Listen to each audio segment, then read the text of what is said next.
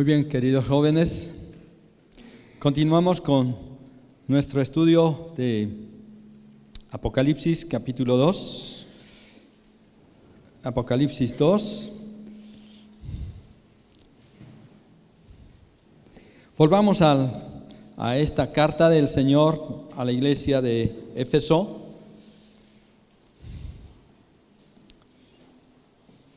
Y aquí vemos lo siguiente. Ya hemos observado de que el Señor tiene un reclamo.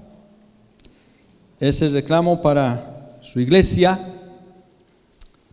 Él, si bien el Señor reconoce las cosas buenas que tenía la iglesia, que hacía la iglesia, pero el reclamo del Señor es que había algo que le faltaba a la iglesia. Y esto puede ser precisamente el reclamo del Señor para nosotros también en este día.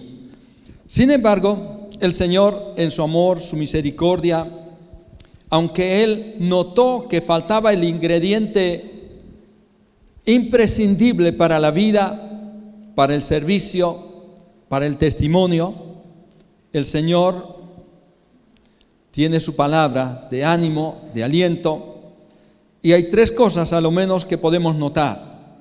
El, encargo del Señor para la iglesia, el aviso que tiene o la advertencia, y finalmente vemos la oferta del Señor, lo que el Señor promete a la iglesia, si la iglesia cambia de actitud. Entonces, esta promesa es condicional, pero sabemos que Dios, de hecho, no depende de nosotros. Él ha de hacer su voluntad porque Él es soberano. Entonces, ¿cuáles son las recomendaciones del Señor para una iglesia que ha dejado su primer amor? ¿Cuáles son las recomendaciones del Señor para un creyente, una creyente que ha dejado su primer amor? En primer lugar, les decía los encargos del Señor. En el verso 5, el Señor escribe a la iglesia y le dice, recuerda Recuerda, por tanto, de dónde has caído. Y entonces dice, arrepiéntete y haz las primeras obras. Este es el encargo del Señor. Tres, tres cosas. Vamos a recordarlo. Recordar, dice, recordar, arrepentirse y hacer las primeras obras. Esto es, recordar. Pensemos en la frescura del primer amor. Qué bueno que fue. Qué buena que es la experiencia de encontrarse, de conocer al Señor y empezar a caminar nuestra vida diferente, distinta de lo que fue en el pasado. Experimentando día tras día la novedad de escuchar la guía del Señor por medio de su palabra de responder a nuestras oraciones cuando nosotros acudimos a Él en nuestra necesidad, en nuestras luchas diarias. Pensando en la voz dulce de nuestro Señor, pensando en la luz que derrama en nuestro caminar, cómo nos va iluminando por medio de su palabra, enseñándonos cuál es la verdad, qué es lo recto, qué es lo mejor, lo provechoso y bueno para nosotros pensando en la ternura del Señor. Cuánto nos amó el Señor. Hay tantas figuras, hay tantas porciones de la Biblia que nos hablan de la ternura con que el Señor trata a cada uno de sus hijos. Él, por ejemplo, cuenta esa preciosa parábola de un pastor que tiene 100 ovejas, que las lleva al campo a pastar y cuando regresa las hace pasar bajo su vara, una, dos, noventa y nueve y le falta una. ¿Qué hace? Él deja las ovejas, las noventa y nueve, y va en busca de la que se había perdido. Y cuando la halla, la toma y pone, la pone sobre sus hombros. Y le da el calor a esa ovejita que estaba perdida alejada del grupo, y la trae y se regocija con sus amigos. Y dice, así hay alegría Así hay gozo, hay fiesta en los cielos por un pecador que se arrepiente. La ternura del Señor, porque no es la ortodoxia fría, la verdad desnuda, sin amor, que honra al Señor. No, es la verdad por el amor, ¿no? Es la verdad impulsada, motivada, capacitada, endulzada por el amor. Esta es la verdad que al Señor le agrada. Esta es la verdad motivada por el amor. Nosotros le amamos a Él, dice Juan, porque Él nos amó primero. Y lo que hagamos, cualquier cosa que hagamos, sea para su honra y gloria, pero sea motivado, impulsado por el amor. Otro de los encargos es arrepentirse, ¿verdad? Dice, y arrepiéntete y haz las primeras obras, arrepiéntete. ¿Qué significa arrepentirse? ¿Cuántas veces hemos escuchado la definición de arrepentimiento? ¿Qué es arrepentirse? Alguien por aquí, por el centro, ¿qué es arrepentirse? ¿Qué es arrepentimiento?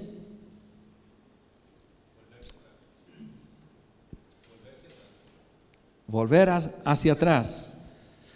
Sí, arrepentimiento viene de una, de una palabra, metanoia, que es noia, es mente, meta es cambio, ¿no? Entonces es cambiar de mentalidad. Ya, yo estoy equivocado. Dios siempre está en la verdad, está en lo correcto. Entonces Dios me señala, me dice, mira, has dejado tu primer amor, eso es fatal. Es dejar un hueco, un vacío en tu vida. Es perder el alma, la fuerza, el rumbo mismo de tu vida. Entonces, ¿qué hago yo? ¿Qué hace mi mente? ¿Qué debo hacer con mi mente? Reconocer que estoy equivocado, cambiar de mente, o sea que no estoy en la verdad. ¿Quién tiene razón? Dios tiene la razón. Eh, cambio de actitud. ¿Qué hacían los judíos? ¿Cuál era su idea?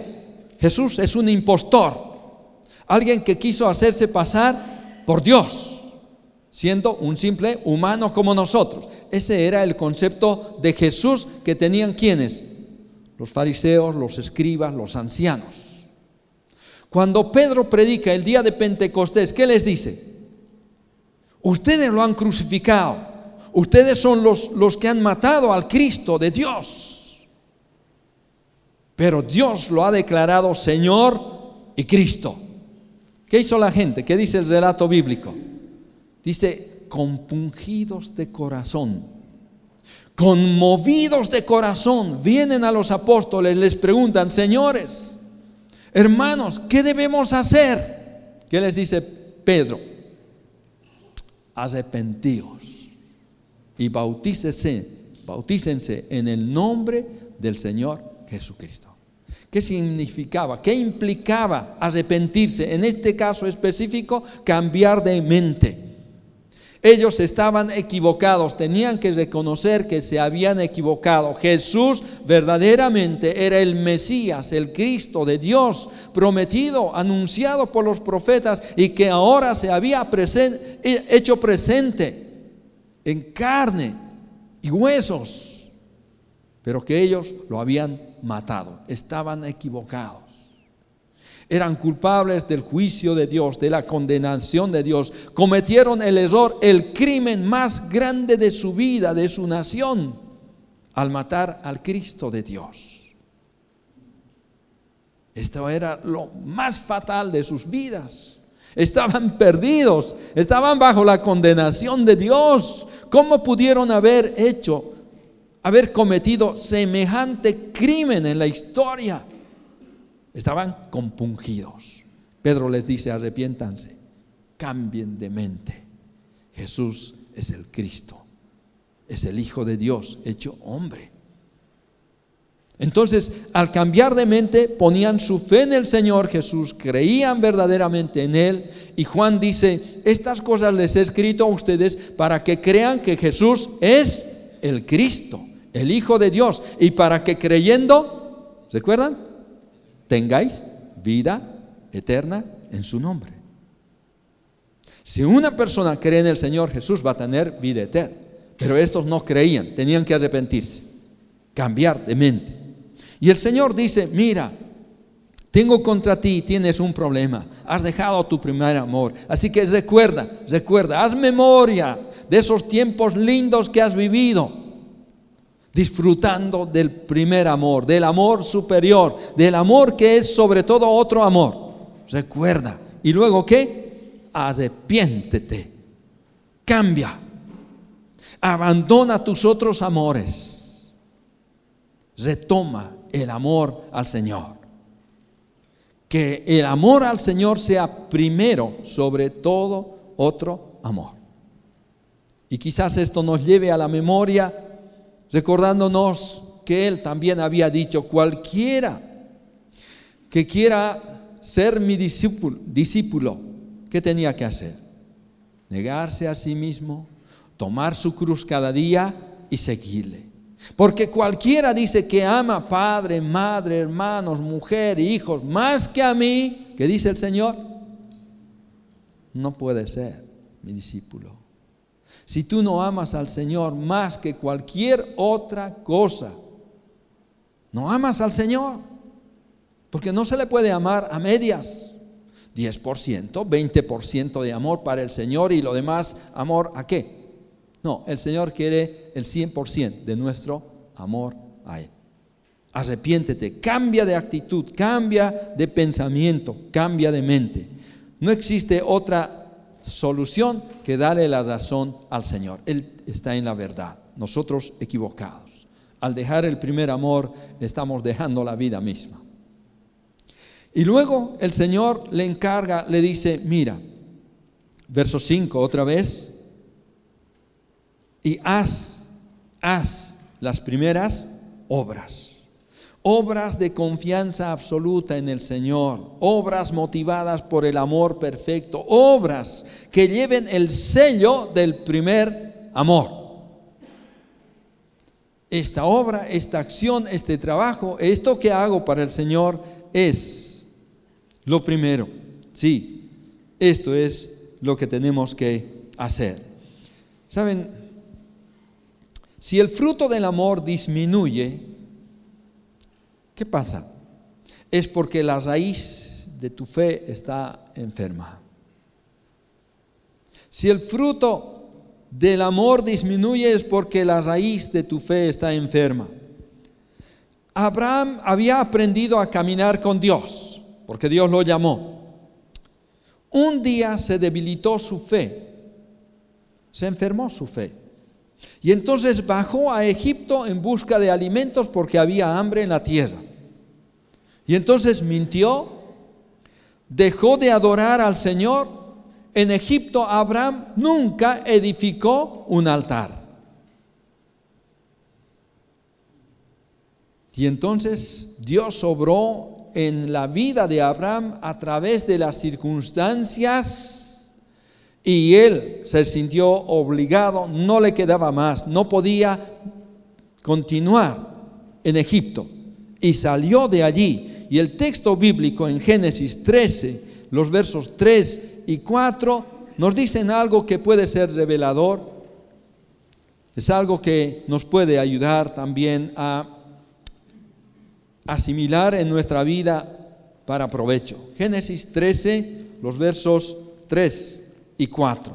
Dice, y volvió por sus jornadas desde el Negev hacia Betel hasta el lugar donde había estado antes su tienda entre Betel y ahí.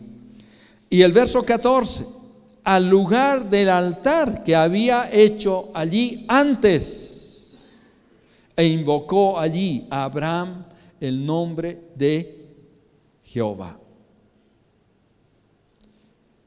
¿No les parece muy sugestiva esta porción de la palabra?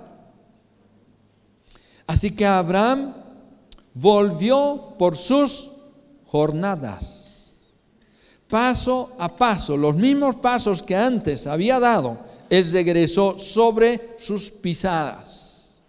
Él volvió. ¿De dónde se había apartado Abraham? allí del lugar entre Betel y ahí. Volvió hasta allí. ¿Cuál el lugar preciso de donde se había apartado Abraham? Del lugar donde antes había edificado altar para el Señor.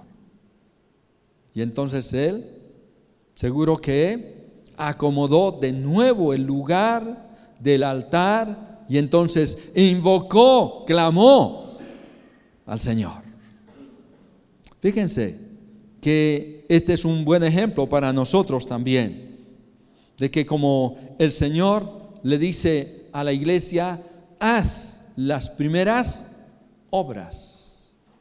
Fíjense, todo el tiempo de nuestro caminar al comienzo de nuestra vida espiritual fue así, llena de gratitud, ¿no? Siempre cada culto era ocasión para adorar al Señor.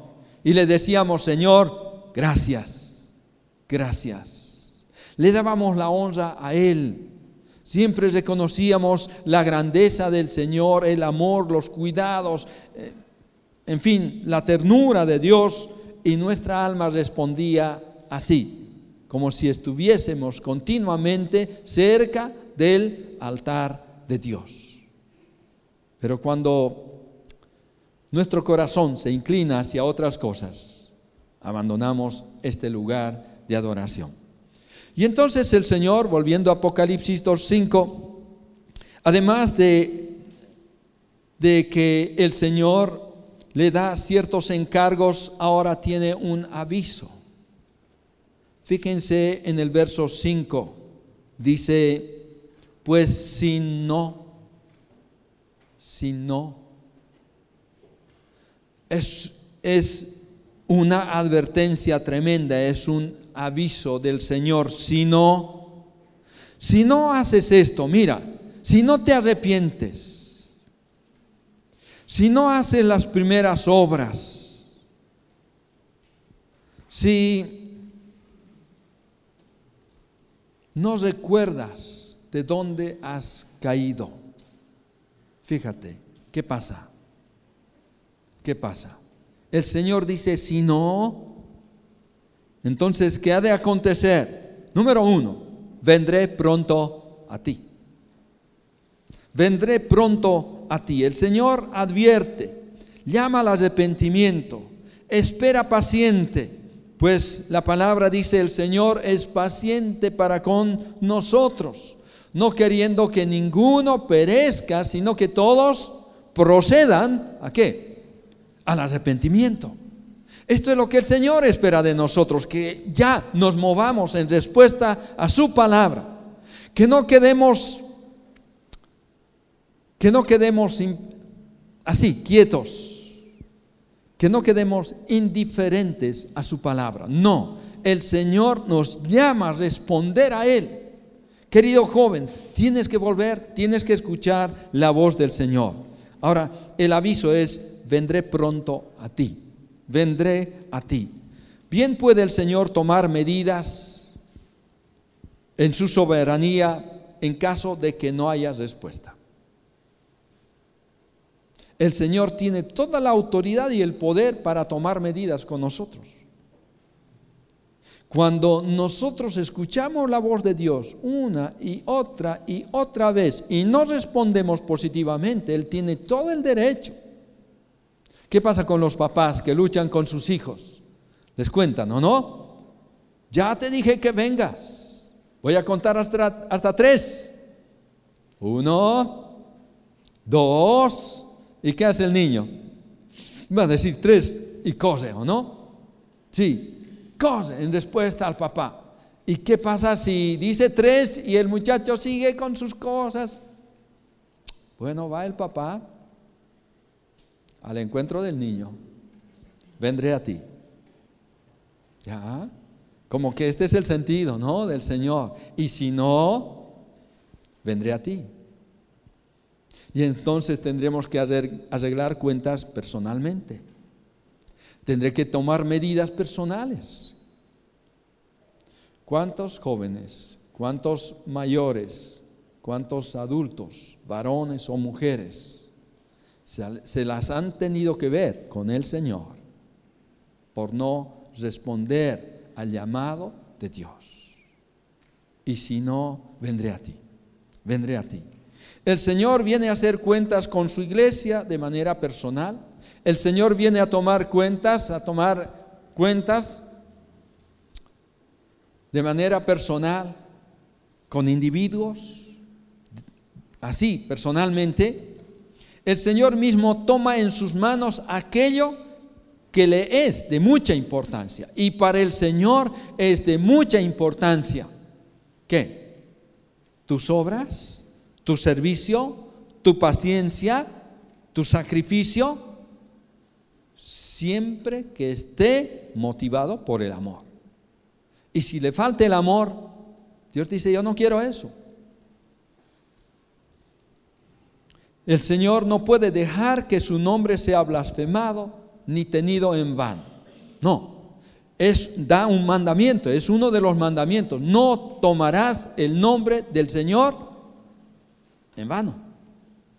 Pero ¿cuántas veces cantamos y cantamos Señor, Señor, Señor? Y hablamos del Señor en nuestras conversaciones, ¿o no? Bueno, el Señor, ¿no? El Señor. Y oramos y decimos, Señor, Señor, Señor. ¿Qué dice el Señor? Si no soy tu Señor, ¿por qué me llamas Señor? ¿Por qué me llamáis Señor y no hacéis lo que yo os digo? Claro, estamos hablando mal, estamos levantando el nombre del Señor en vano. Es una burla en un sentido. Mejor no mencionemos al Señor si no queremos obedecer al Señor. Esto es, este es el sentido de esta expresión del Señor. Y si no, vendré a ti, vendré a ti. Saben que la venida del Señor es un hecho. Un matrimonio estaba leyendo la Biblia. Un pastor les visitó. Y entonces vio lo que leían y dijo, Qué hermosa promesa es del Señor, ¿verdad?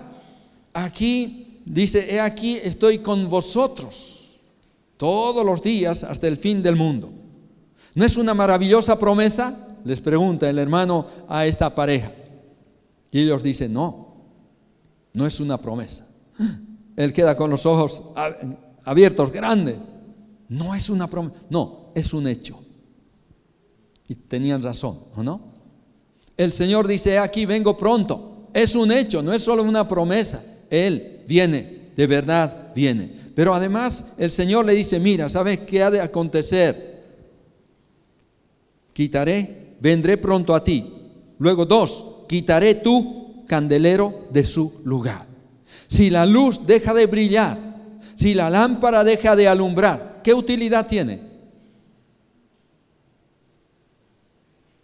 Si el Señor quita nuestro candelero, estamos en las tinieblas y nos convertimos en tinieblas y estamos confundidos dentro, dentro de las tinieblas. Pero cuando estamos con el Señor, cuando le amamos a Él por encima de todos los amores, nuestro amor, nuestra luz, aunque sea pequeñita como la de una velita, de todos modos alumbra. Y las tinieblas no pueden prevalecer contra ella. La luz en las tinieblas resplandece, alumbra, ilumina. ¿Cuántos creyentes se han convertido en tinieblas porque como que ha quitado el Señor su iluminación? Vendré a ti, quitaré tu candelero de su lugar si no te hubieres arrepentido. Si la iglesia no alumbra al mundo, ha perdido su razón de ser. Si el creyente ha perdido su luminosidad, ya no es luz para la gente. Como una lámpara que no emite luz, solo de adorno, no sirve en la oscuridad. No sirve para nada. Cuando Israel pecó contra, la, contra las advertencias de Dios, la gloria de Dios salió del templo. Esto es lo que vemos en Ezequiel 11. La gloria de Dios, la nube, esa nube, esa presencia de Dios salió, salió fuera del templo, se posó sobre el muro oriental, de la puerta oriental, y después salió más allí y fue, y fue a posarse sobre el monte, sobre el monte de Sión. Es tremendamente conmovedor leer lo que dice Mateo capítulo 23, verso 38. Mateo 23, 38 y el verso 1 del capítulo 24. Después que el Señor Jesús salió del templo, dice en el verso 38, porque como en los días antes del, perdón, 23, 38, he aquí vuestra casa os es dejada desierta. Cuando Jerusalén, mejor dicho, las autoridades religiosas de Israel rechazaron al Señor, el Señor pronunció una advertencia tremenda. Dijo, he aquí vuestra casa os es dejada desierta, porque os digo que desde ahora no me veréis hasta que digáis, bendito el que viene en el nombre del Señor. Esto les dijo a, los, a Israel. Y verso, eh, verso 1 del, del capítulo 24, cuando Jesús salió del templo y se iba. Se acercaron los discípulos para mostrarle los edificios del templo. A ver, pensemos, imaginemos unos instantes. Este relato del verso 1. Cuando Jesús salió del templo, Él era más que Salomón y más que el templo de Salomón. Era Dios mismo hecho hombre. Y cuando Él salió del templo y se iba, se iba. ¿Y en qué quedaba Israel con toda su gloria arquitectónica, todos sus recuerdos, toda, toda su... toda esa gala todos esos cultos tan esplendorosos que realizaban los israelitas, el sumo sacerdote y toda esa gloria de Israel, se iba del templo, el templo quedaba vacío. ¿Qué es la iglesia sin Cristo? No es nada, es una compañía de personas. ¿Qué es lo que le da valor, realce a cada reunión en la iglesia? la presencia del Señor. Porque donde están congregados dos o tres en mi nombre, ¿qué dice?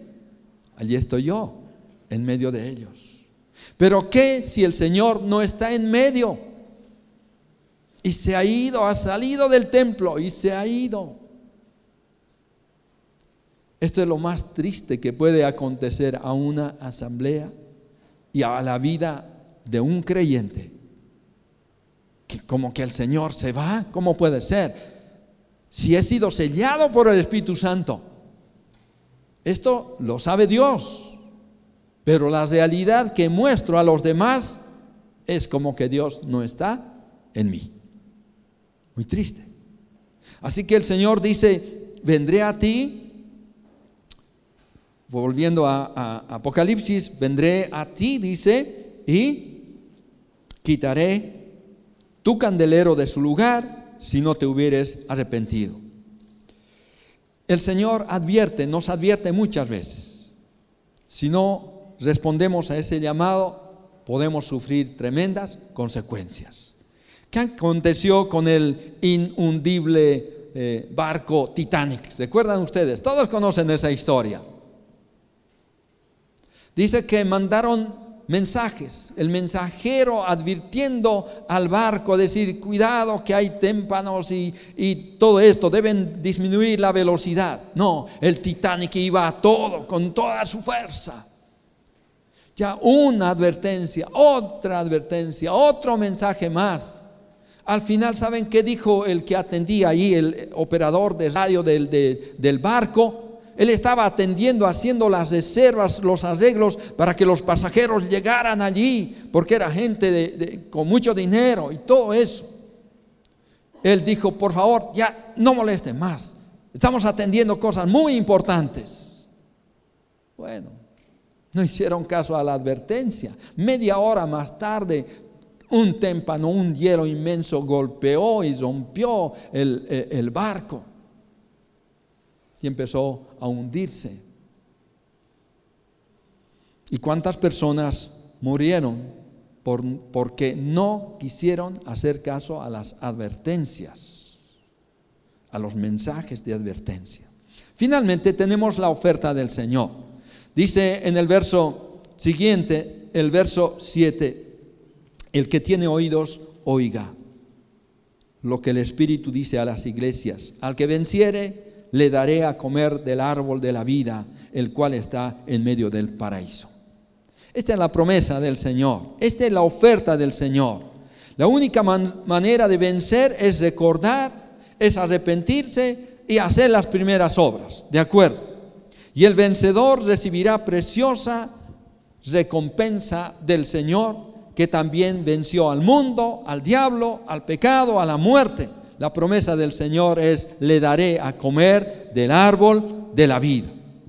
Adán perdió el privilegio de tomar del fruto del árbol de la vida. ¿Por qué? Cayó, desobedeció. Y Dios por misericordia evitó que él comiera del árbol de la vida. Pero el Señor Jesús vino para poder ofrecernos de nuevo participar del árbol de la vida. Él promete a quienes creen realmente en Él y lo muestran por su amor preeminente que podrán comer del árbol de la vida. ¿Qué significa comer del árbol de la vida? A lo menos puedo decirles tres cosas básicas. Uno, disfrutar de la misma, de la misma vida de Dios. Es decir, el árbol de la vida representa la vida eterna es una vida de la calidad de vida que Dios tiene. ¿Cómo es la vida de Dios? Vida eterna no solamente significa un tiempo indefinido, eterno, no solo se refiere al tiempo, sino a la calidad. ¿De acuerdo? Y esta es la calidad de vida que Dios nos ofrece. Es la calidad de vida de Dios. Dios nos, promete disfrutar la dulce comunión con Dios porque el árbol está en el paraíso de Dios, porque el comer del árbol de vida significa compartir con Dios mismo. Esto es, disfrutar de la comunión con Dios y con sus redimidos. Como dice en Hebreos capítulo 12, hallamos una porción preciosa sobre quiénes van a estar en el cielo quiénes van a participar y con quiénes vamos a tener compañerismo, comunión en los cielos. Hebreos capítulo 12. Leemos a partir del verso 22. Hebreos 12, 22 dice la palabra, sino que os habéis acercado al monte de Sión, a la ciudad del Dios vivo, Jerusalén la celestial, a la compañía de muchos millares de ángeles, a la congregación de los primogénitos que están inscritos en los cielos, a Dios, el juez de todos, a los espíritus de los justos hechos perfectos, a Jesús, el mediador del nuevo pacto, y a la sangre rociada que habla mejor que la de Abel. Nos hemos acercado al monte de Sión, a la ciudad del Dios vivo, a la Jerusalén celestial. Esto es. Allí está la compañía de millares de ángeles. Allí está la congregación de los primogénitos inscritos en los cielos. Allí está el Señor Jesús, el mediador del nuevo pacto.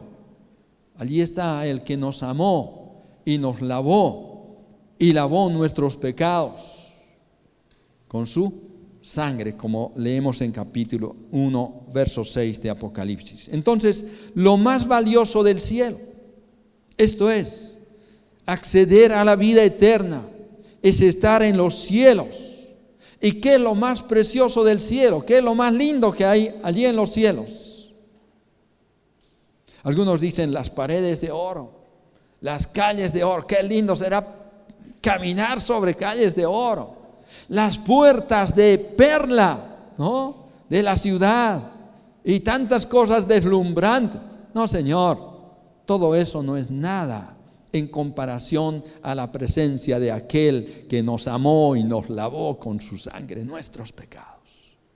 Jesucristo es lo que hace que el cielo sea el cielo. Jesucristo es el centro del universo, es el centro de la historia, es el centro y el final de los propósitos eternos de Dios, Jesucristo. Entonces la vida eterna es estar en la presencia de nuestro glorioso Salvador. Terminemos. Como hijos de Dios o iglesia del Señor Jesucristo, somos los más privilegiados del mundo. Recuerden esto, somos los más privilegiados del mundo. Hemos sido llamados a la comunión con el Padre y con su Hijo Jesucristo. Hemos sido llamados a ser parte de la gran compañía de los redimidos en todos los tiempos. Desde los primeros salvos. Imagínense, ahí está Enoch. ¿Quiénes querrán conocer a Enoch? Y a los otros fieles que anduvieron por, los, por las sendas del Señor. Pero tenemos que definir nuestra posición frente al Señor. Dios nos ha desposado con un solo esposo.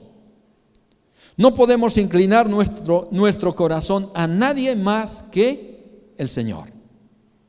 Si has amado a otra persona o cosa más que al Señor, dejando así tu primer amor, tu amor prioritario, el Señor dice, porque dos males ha hecho mi pueblo. Dice, me dejaron a mí, dice, fuente de agua viva y cavaron para sí cisternas, cisternas rotas que no retienen agua. Dos pecados del pueblo, abandonar a Dios y buscar un reemplazante. Buscar algo que reemplace a Dios. Qué triste, qué tragedia. Nada ni nadie puede reemplazar al Señor. Entonces es un error fatal abandonar a Dios y buscar un reemplazante para que cubra ese vacío que deja Dios en la vida, cuando nosotros dejamos de seguir, de obedecer al Señor. Entonces el Señor dice, reconoce pues, ¿de dónde has caído? Arrepiéntete, haz las primeras obras. Sí, cuando te enamoraste de Cristo, hacías cosas lindas, bonitas, agradables a Dios. Dice, recuerda, arrepiéntete, vuelve, vuelve, vuelve. Esa es la invitación del Señor. Queridos jóvenes, anhelo de corazón que realmente Dios haya hablado a nuestras vidas personales. Que cada uno podamos comprender que el celo de Dios que el deseo profundo del corazón de Dios, es que andemos disfrutando de su amor y expresándole todo nuestro amor en nuestra vida diaria.